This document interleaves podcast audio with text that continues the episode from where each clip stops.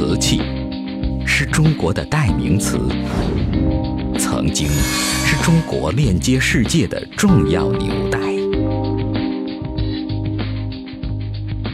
这些饱经沧桑、有着历史沉淀的古陶器，早已成为收藏界的宠儿。那么，我们应当如何看待瓷器收藏？没有这个眼力，你捡不到这个漏。作为收藏品，它们似乎离我们的生活越走越远。古玩不是离你们很远，对啊，它就在身边。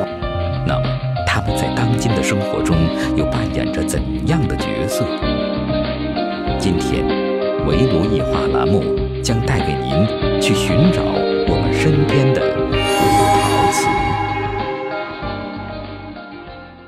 各位观众，大家好，今天呢，主题就是我们身边的古瓷器。我先介绍一下，在我左手边的呢，是我们著名的影视演员王伯昭王老师，啊，另外一位呢是我们的著名的鉴赏专家郭老师，耿宝昌耿老师的关门弟子。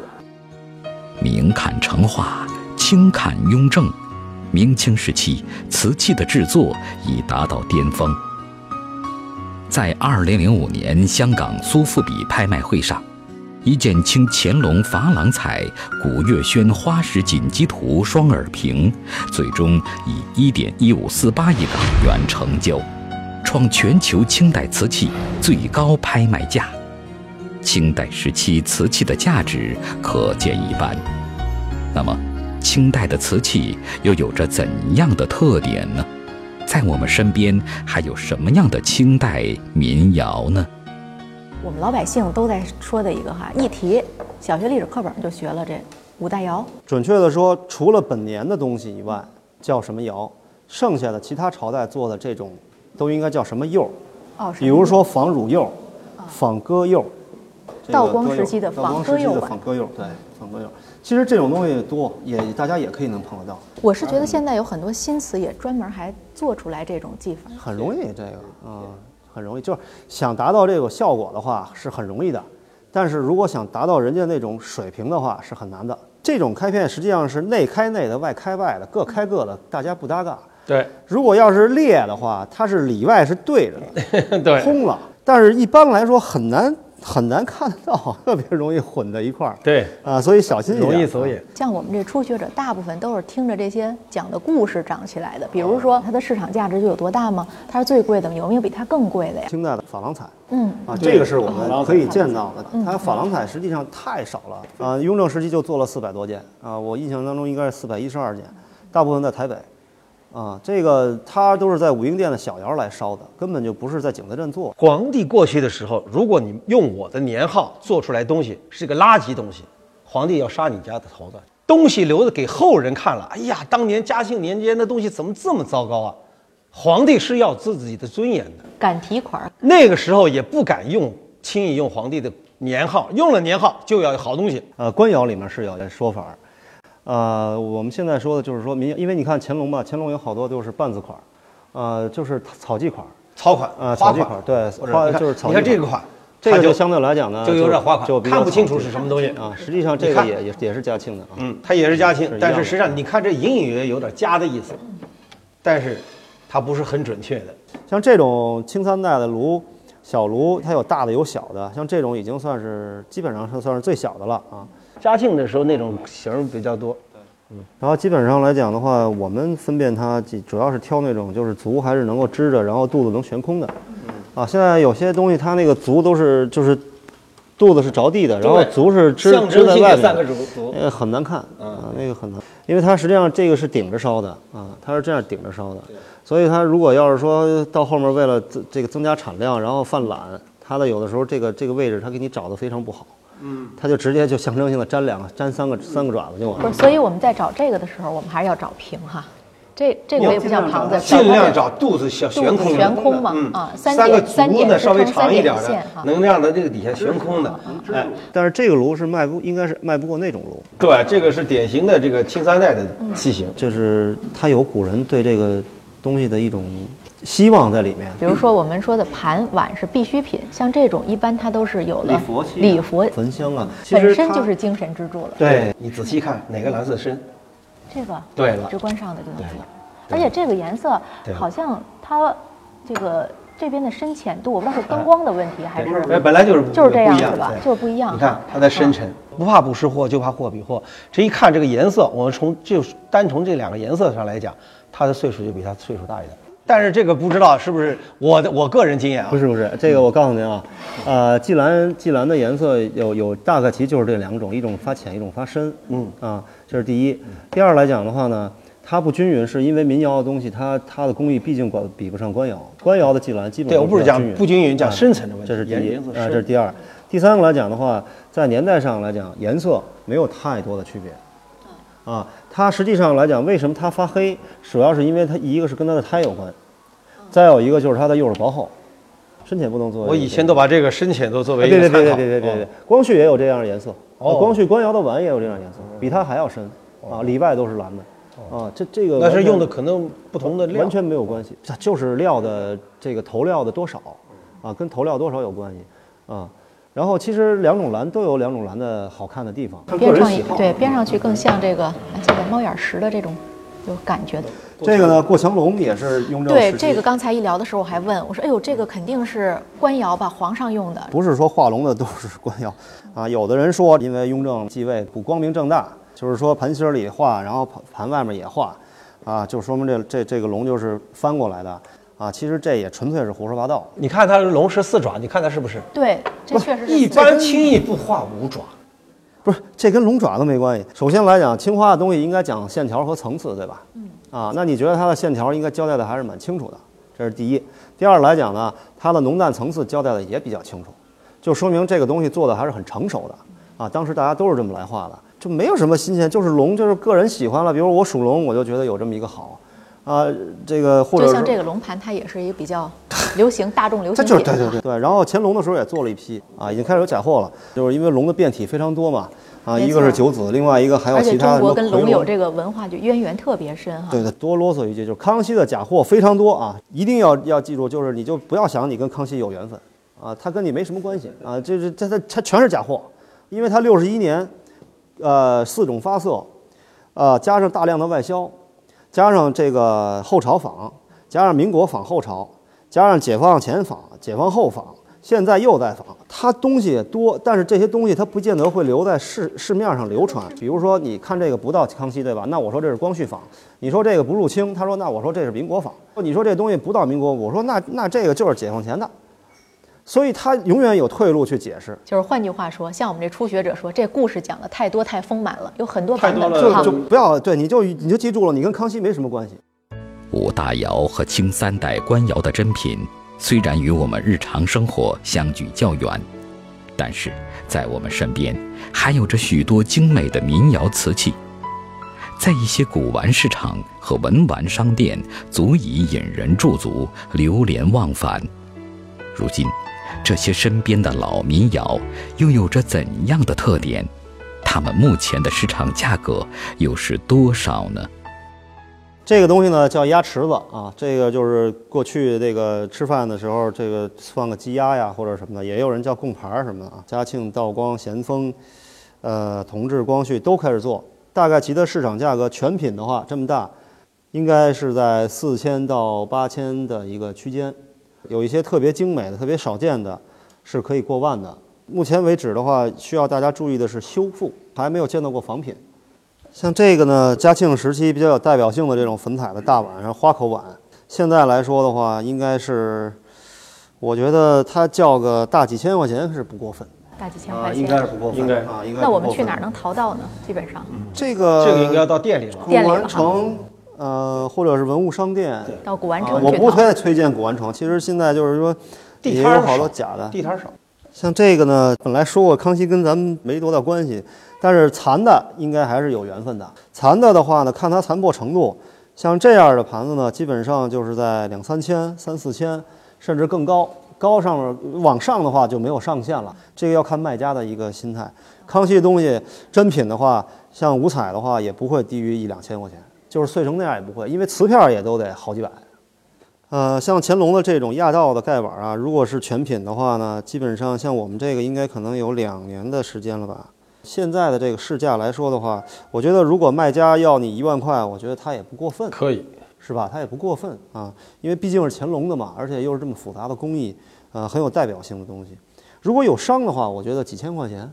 像这个呢，就是应该会在光绪啊，这种矾红的这种这种器物，呃，能够这样的满彩，实际上是不太多的。矾红是很容易脱落的，啊，然后呢，基本上这种满彩的东西，它也不是日常用，它一定是摆放的，啊，两千多应该是差不多。如果是全品的话，这种晚清的这种矾红满满满彩的话，带着款儿三五千看缘三五千分哈，，不是看缘分，就是看卖家心态看卖家的心态。他一屋子假货就一个真的，他肯定不会便宜卖。这个呢，也是大家特别常见的，就是豆青加彩啊，豆青粉彩，这是这是乾隆的东西啊，乾隆时期的民窑啊盖碗儿，呃，这种东西很常见，呃，相对来说都咱们都说的是相对来说啊比较常见，豆青加彩，呃，豆青加青花，豆青堆白，如果是全品，肯定一万块钱，一万五，因为他画就是一万五，您觉得对合合适合，因为他合理吗？画的东西是瑞兽，狮子嘛？对，还是狮纹嘛？对呀啊，它这个瑞兽图案比较少啊全是狮子，所以这件东西而且。款儿款儿也还凑合啊。另外一个就是器型比较好看，因为它带都都带着遮阳。拿个屏说说，拿这个还是拿那个？这个就是也也是有伤了啊，有伤了。这也是天津的啊，在天津，天津还是好好地方。那个实际上这东西叫土记红啊，就是俗称土记红。其实它的本身来讲，真真正的意义就是窑变釉，只是烧不出来那种月白呀、赭石啊、蓝呀、青色，它没有了，就全都都是都是红了。啊，但是它还不是霁红，这如果是霁红的话，那就贵了去了啊。景德镇的原话是要想穷就烧红，啊，所以大家记住，就是红的颜色的东西，釉下的红基本上都是比较贵的，啊，我烧过红，我知道这个难度有多大。如果是全品的这么一个这么一个瓶子的话，我觉得，嗯，八万块钱应该是差不多。它这个瓶子大部分都是口子坏，它这一要一倒了以后啊，都是这儿先着地，啊，一倒就是这儿先着地，都把那儿磕坏了。就是这种瓶子是大家能见到的，不管它是晚清的还是清三代的，都没有关系。它如果是这种窑变红，或者是釉里红呃，或者是红釉，只要是真品，轻易不会太便宜。这种晚清和民国的矾红器也很多见啊，呃，这个东西主要是看它的精美程度、完整程度来区分价格。呃，我觉得地摊儿能常见的东西，也就是基本上大概其清代的东西就是这些啊，还有一些民国的，还有一些民国的民国的一些东西，就是残瓶子呀或者什么的。什么你看到什么地摊上摆的大瓶、大缸什么那些东西，你想都不用想，那都都完全都没法看的东西啊啊，就别想那个。古玩店，古玩店倒是倒是会有啊，刚才我们说到的这些，包括拍卖市场啊，像这样的一种盖碗的话，如果是完完整整的这种矾红，呃我觉得价格应该是在四千往上走啊，完整的话。嗯，不怕买的贵，就怕买错了，啊，稍微贵一点儿，两年就这个价就回来了。我觉得还有就是说，关键你买这东西，你认定它的价值。比如说，我可能买一件东西啊，我不是为了真的让它去赚钱。还有时候，比如在地摊上看见这个好东西，哦，我比较好的东西啊，我觉得对咱们初学者来讲，不要因为一一一百块跟他砍价没谈走了，刚一走别人拿起来了人家谈人家就多出这一百块拿走了，你你心里别提多难受了。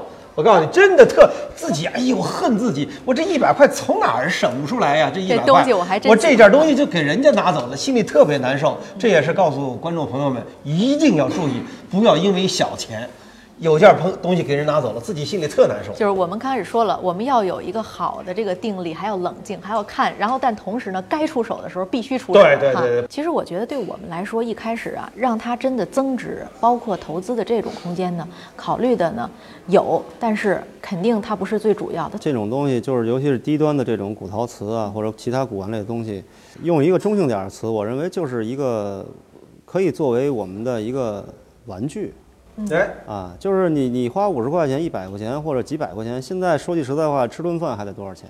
对，其实你那个钱花掉也就是洋掉了，对吧？你如果要是换成这么一个小东西呢，第一你可以长一些知识，第二呢，你可以这个在朋友面前比较满足一下虚荣心，第三呢，这太重要了。对，第 三呢，就是如果你保存有道的话呢，有可能它还会涨点钱。其实谁也不指着这二百块钱活着，对吧？但是呢，它没有坏处，为什么不做呢？这种东西，我觉得每个人都能接受得了。就是对对对至少从我们这种初学者可以从身边的一个玩具咱们可以从瓷器开始来学着咱们大人的玩具咱们自己给自己找一个你现在变形金一千块刚以内八百多玩具，对。变形金刚应该现在的最便宜的估计得八百多，你买那么一个，或者你可以也可以买这么一个。而且最重要的是，它跟我们自己一脉相承，这历史文化岁月都在里边了。如今瓷器已经不单是国人喜爱之物，它的脚步已经遍布全球，制作工艺也在各国之间被广泛的传承与发展。比如，日本与欧洲的制作工艺都堪称精品。那么，它们与中国的瓷器有着怎样的区别呢？一说到青花瓷，我们最先想到的便是古老的瓷都景德镇。我们应该如何鉴别欣赏青花瓷呢？国外的瓷器也一样，包括爱马仕的瓷器，嗯，包括瓦萨奇的瓷器，呃，这个这个很多的这个欧洲、意大利的名牌的瓷器，做工是非常讲究。那么中国的富豪，我已经看到了成套的这种买回家了。他是准备招待最贵重的客人，所以说国外的瓷器现在也已经很好很好。对那从美学角度来讲，从这个各方面来讲，确实不错。陶瓷的欣赏到后面全是自己的自己喜好啊、嗯。我认为国外的人他们制瓷来讲的话，我们中国是老师，啊，各国都是学生。哎，那说到这儿，我就想问一下哈，说到青花瓷最多的哈，大家可能联想到的是景德镇。对啊，因为景德镇一定是青花的这个这个这个发源地啊。然后呃，高温的釉下彩对于景德镇的来说，那是他们的代表作。景德镇烧的青花，我们就讲管它叫大窑口烧的。大窑口。哎，呃，现在景德镇有很多小窑口了，然后地方窑口也烧青花，可是那烧的质量不行。这大窑口跟小窑口有什么样的？也就是正规军和哦，正规军 业余游击队。在我看来，我以为大窑是一个比较大的窑口，原来是正规军。哦，那也是窑窑口很大，窑口很大，窑口大，这个烧材各方面做工。一系列的都很讲究，啊、就是用我们现代制作。就是说，这个大小窑口呢是这样，就是比如说我们要是谈青花，嗯、那么景德镇就是大窑口，因为它以青花为主，以高温釉下彩为主，对吧？那比如说，如果我们要是谈到，比如说白瓷，那实际上福建是吧？德化那就是大窑口，啊，它是根据不同的品类，谁最擅长做什么，对，它就是这个行当里的。你说今天我们这儿一个盘子哈，我们叫。放古的一个盘子就有这么多历史，那你说我们看一下我们今天哈后边这些背景，多宝阁上的每一件儿，这得都有多少的故事啊？呃，对啊，所以实际上这个就是因为这个陶瓷的品种是太多了，然后你每个人他喜欢的东西不一样，对，比较投缘分的不一样。基本上这个柜子的话，我们大概其能涵盖了有。釉下的釉下彩，然后主要就是就是青花啊，然后釉里红的东西可能还没。那我们刚才聊了个青花，咱们就接着青花这个话题，咱们看一件、嗯。青花你看啊，几种发色的，比如说这个像，呃，你像这个离我们最近的这个盘口瓶，这个我们叫盘口瓶啊。哎，它这个乾隆的，乾隆十年以前的标准器，啊，你看它的青花，然后比如说我们再看这个，或者是这个罐子是吧？这个这个冬瓜罐。这个呢，实际上是嘉庆时期的，这两个人呢，实际上就是他们的时代的那个皇帝呢是父子关系，啊，从年代上来说来说的话，他在前，他在后，但是你看它的颜色和它的颜色已经区别很大了，画工我是看到的哈，这个颜色色彩更明艳，它的颜色呢就会深沉一些，对吧？啊，这个呢就是青花有很多很多种颜色啊，非常非常多，这个就是为什么很多初学的人会晕，然后这个会误入歧途，就是。那怎么个晕，怎么个误入歧途法啊？我觉得大家还挺关心的呀。我觉得还是修行不够吧。修行不够，嗯，看得少，看得少，接触的少。来接触瓷器要多接触多了，多你的眼睛见多了，知识就丰富了。古玩行实际上是一个实战性很强的学科。在第六十五届戛纳电影节开幕式红毯秀上，中国影星范冰冰以一袭极具中国特色的陶瓷礼服现身，引发轰动。当中国瓷器文化惊艳国际舞台的同时，我们却也不得不面对一个事实：一些古老的制瓷技艺已经或正在迅速地走向失传。那么，瓷器的制作工艺将来会如何发展呢？我们又应该如何去保护与传承呢？我们在景德镇看那个手工拉坯那老师傅，就是古窑的一个表演性质的东西啊，那是表演的，那是那就是那几个老师傅是目前景德镇基本上算是呃还在世的这个老师傅当中的，估估估计也就没可能就是这四五个人，不那您您。说到这儿，我又想一个问题哈，就这个当这帮老的我们叫工艺家或者艺术家，他们这些技准确的说，应该叫匠人。匠人对，怎么传承下去呢？这个技失传的技艺，呃，要我说的话，就没有办法传承，啊，这个是一个非常现实的这个断代，呃，因为人们的理念已经变了，这个基本上你看，像我们做做做做做瓷器的这些合作的这些朋友们，嗯、他们基本上都是原来的八呃七零后、八零后，现在基本上很少在做，要么就自己做老板，也不动也不再不再不再动手了。九零后呢，呃，你像一些力坯的啊，啊包括这个雕雕雕刻的，基本上带徒弟都没有超过一年多的，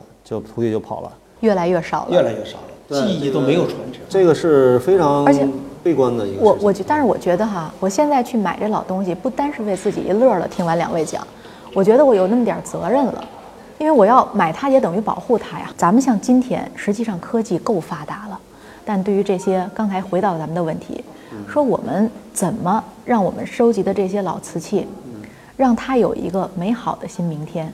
我们单纯的靠收，我觉得还是有点悲观哈。还有没有别的方式能把这些失传的工艺或者什么样？您作为一个从业者哈，包括您作为一个收藏家，咱们有没有什么办法，让它这种文化的延续更长一点儿？啊，我觉得这个，首先啊，文化就其实可能从文化文化发展史上来说，会有很多的一些大的这时代的断层，但是实际上你纵观这上下几千年来说，中国的文化应该说它在它是很坚韧的，它一直在延续，它不会因为我们的把这个东西砸掉，然后这个文化就没有了。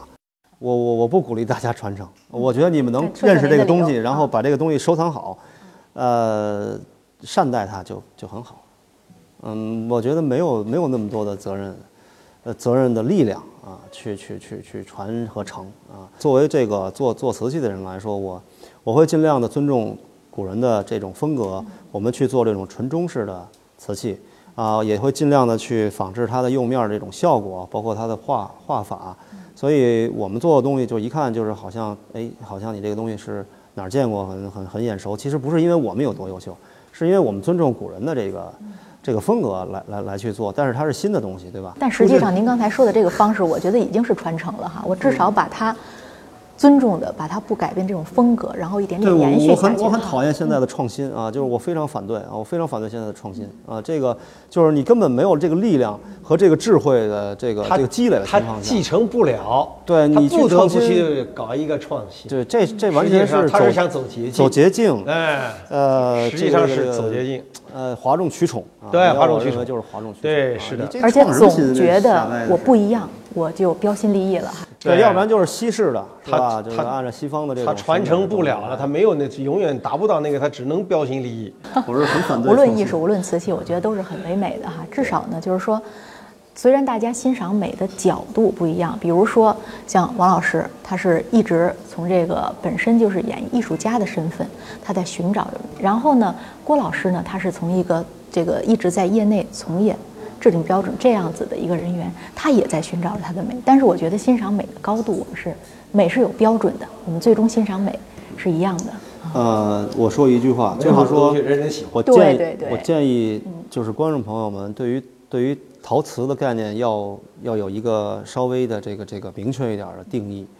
啊、瓷器，瓷器是集体的力量，嗯，瓷器绝不是一个人能做的啊，永远要盯这画儿是一个人画的，啊，说我做个家具，我说恨不得我雕个翡翠，这可能一个什么某某大师就可以做啊，但是陶瓷绝不是一个大师、两个大师可以做得出来的，这个纯粹是是在扯淡啊，那是胡说八道啊，它是通过每一个工匠、工人或者工匠或者是兄弟们啊，然后认认真真的对这七十二道环节全部做到位，不出风险，不出意外，最后火中求财，让老天爷来说了算。